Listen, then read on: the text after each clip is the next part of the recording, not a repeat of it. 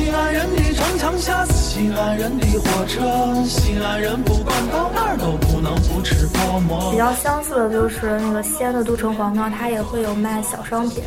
就是它先是一个门儿进去有一条道，边都是卖小商品。早路边的馄饨摊儿，一个板儿农骑着板儿车，拉着板儿砖上班儿，豆腐脑儿一块钱一碗儿，风身上飘着京韵大鼓的小。我觉得也是最有名的，跟北京能扯上关系的，肯定是陈子昂登幽州台诗。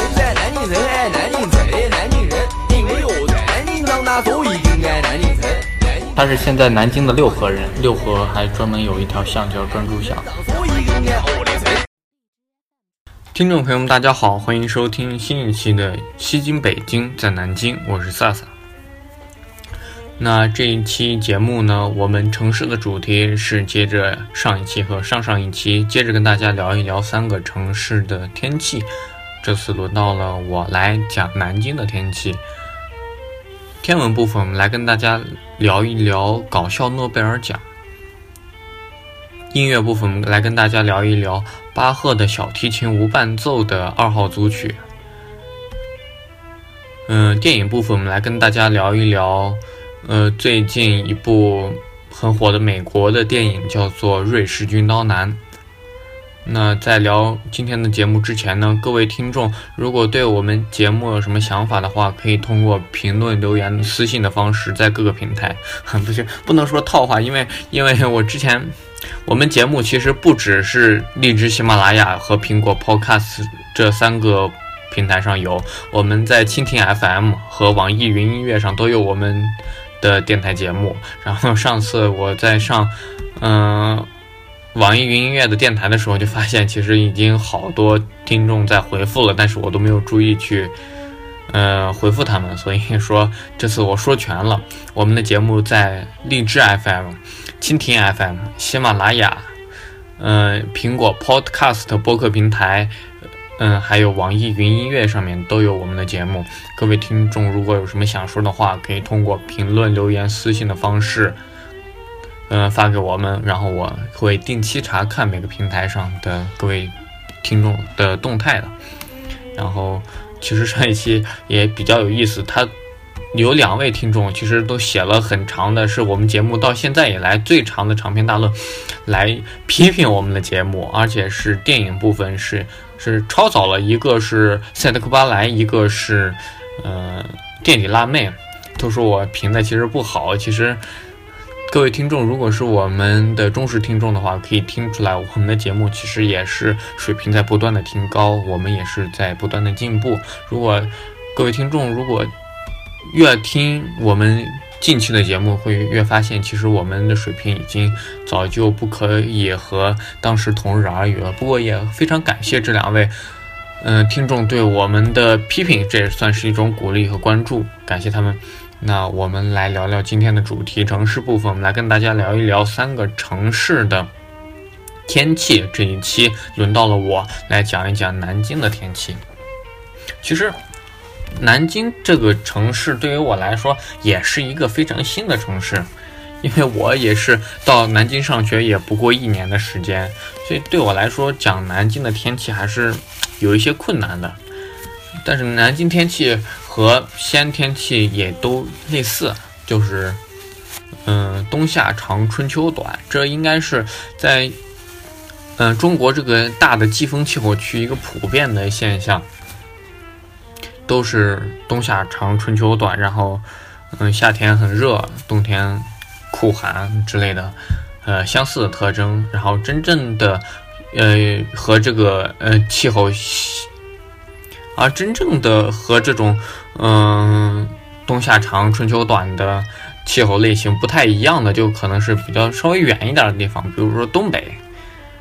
嗯，或者说青藏高原，还有像南方的海南岛，还有春城、昆明这些地方的气候，其实是区别和中国中心地带是比较大的，但中国大部分地区其实都是这样一个季风气候的。嗯，覆盖范围，所以说其实大家都差不多，而且南京嘛，它其实最明显的特征，因为它在三个城市北京和西安之中，它是最南边的，也是最靠近海的，所以它相对于北京和西安都更加的潮湿。其实，就是说这句话没有什么特别直观的感受，在生活中最直观感受就是，呃，冬天的时候不用抹护手霜啊之类的，然后手也会非常的滋润，而且。哼，因为南京它更是南方的一个城市，所以经常会遇到一个一些我这种北方人都没有遇到过的大雨。而且对于北京和西安来说，台风好像只是一些遥不可及的东西，但是对于南京来说，呃，虽然没有真正的风眼到达过南京，但是经常会有台风的波及范围会波及到南京，会影响南京的气候，会有强风。然后大暴雨之类的东西，所以说南京，所以说南京还是一个和其他两个城市也有比较明显差别的地方。但是南京作为一个南南方的城市，它其实并不是非常的典型。它跟一些什么春城、昆明啊、阳城、广州相比，它其实并不是四季如春，它确实也就是呃冬夏长、春秋短。所以南京还不是一个非常典型的南方城市。那我来谈一谈我在南京的这一年来感受到的南京的春夏秋冬。在春天的时候，其实南京入，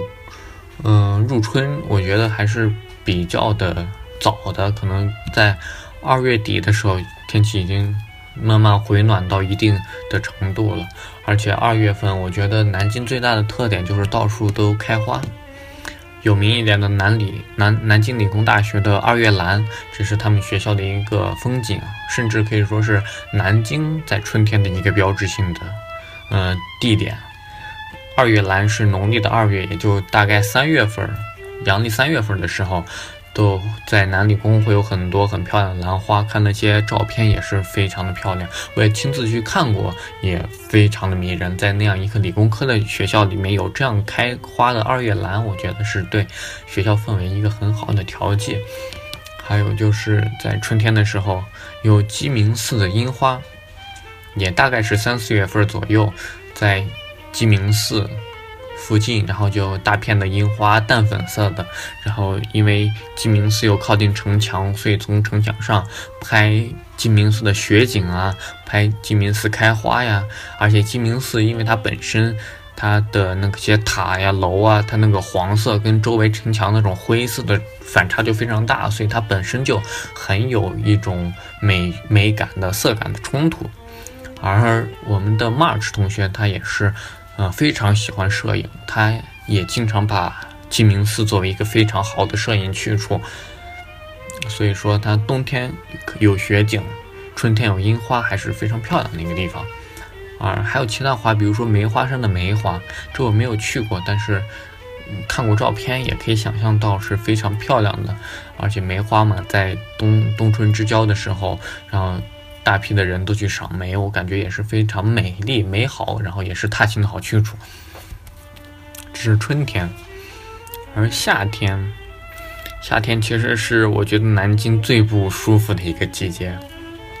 为什么？就是我觉得冬天都没有夏天这么不舒服。我这个假期还，嗯，我这个。下期的暑假，我就是待在南京的，就是感受了一把南京这种奇妙的夏天的诡异的天气。比如说，嗯，夏天其实从六月二十几号开始的初夏时节，它就开始入梅了，就开始进入梅雨期间。嗯，又加上可能有一些台风的影响，所以说。从六月二十号到七月底这一段时间，这一个将近一个半月的时间里，呃，每天都下雨，而且下的超大的雨，都下一些我这种北方人从来没遇到大雨，就是打了伞一上身同样会湿的那种大雨。又加上夏天的时候我在外面跑兼职，所以是相当痛苦的那个下雨下的，嗯，很难受，而且，呃，每次回来都要刷鞋之类的，也是不是我非常。我不是很喜欢，而且是确实是第一次见识的一个南京的季节。不管是排水系统多好的地方，有些学校啊，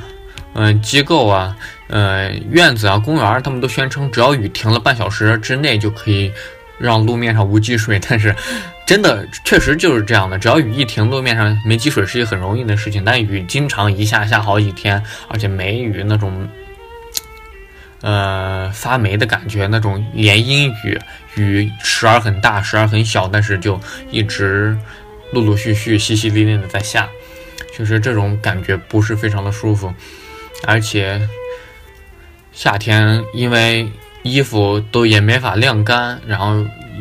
就不太干，就放到柜子里了。所以我也是第一次见到衣服发霉，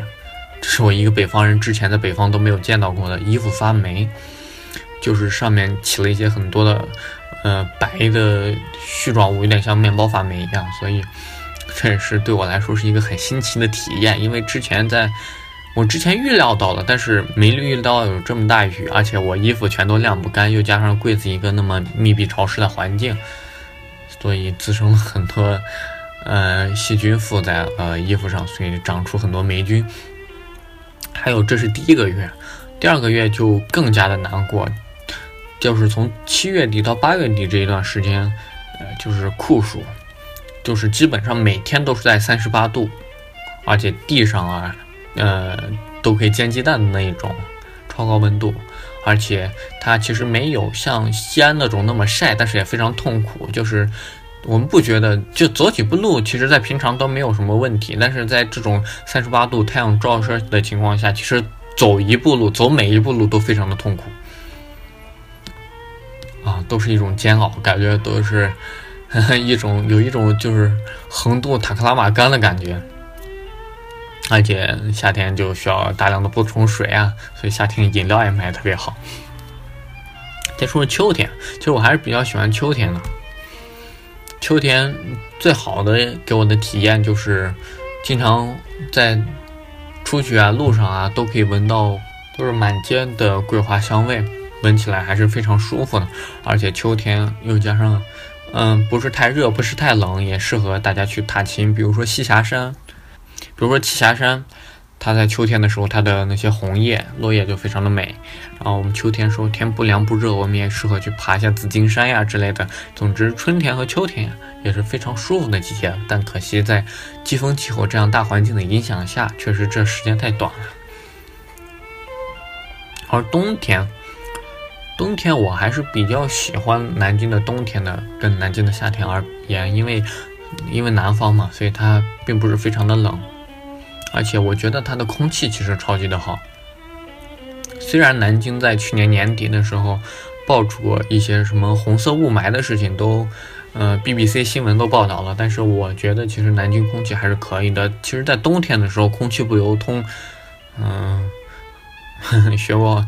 高中知识，知道那布朗运动不是非常的充分的话，其实就很容易雾霾就起来了。而且在西安和北京，尤其是北京，我不太了解，但在西安的时候，大冬天是一个月见不到太阳，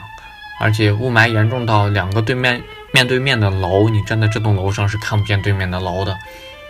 是严重到这种程度。还记得那天刚上课的时候，数学课。突然就出太阳，已经一个月没有出太阳了，终于出太阳了。然后数学老师很兴奋的就把我们带到操场去上数学课，这是很，也是我很宝贵的体验。总之，我觉得西安的雾霾是相当的严重的，北京的我不了解，但同样也是看了很多报告，也同样是。但是我觉得南京那些红色的雾霾我没有太注意，而且我觉得空气还是相当的新鲜的。尤其是虽然冬天稍微差一点，但是跟那两个城市比，我觉得是好很多的。而且除了冬天之外，其他的三个季节空气更是超级的好，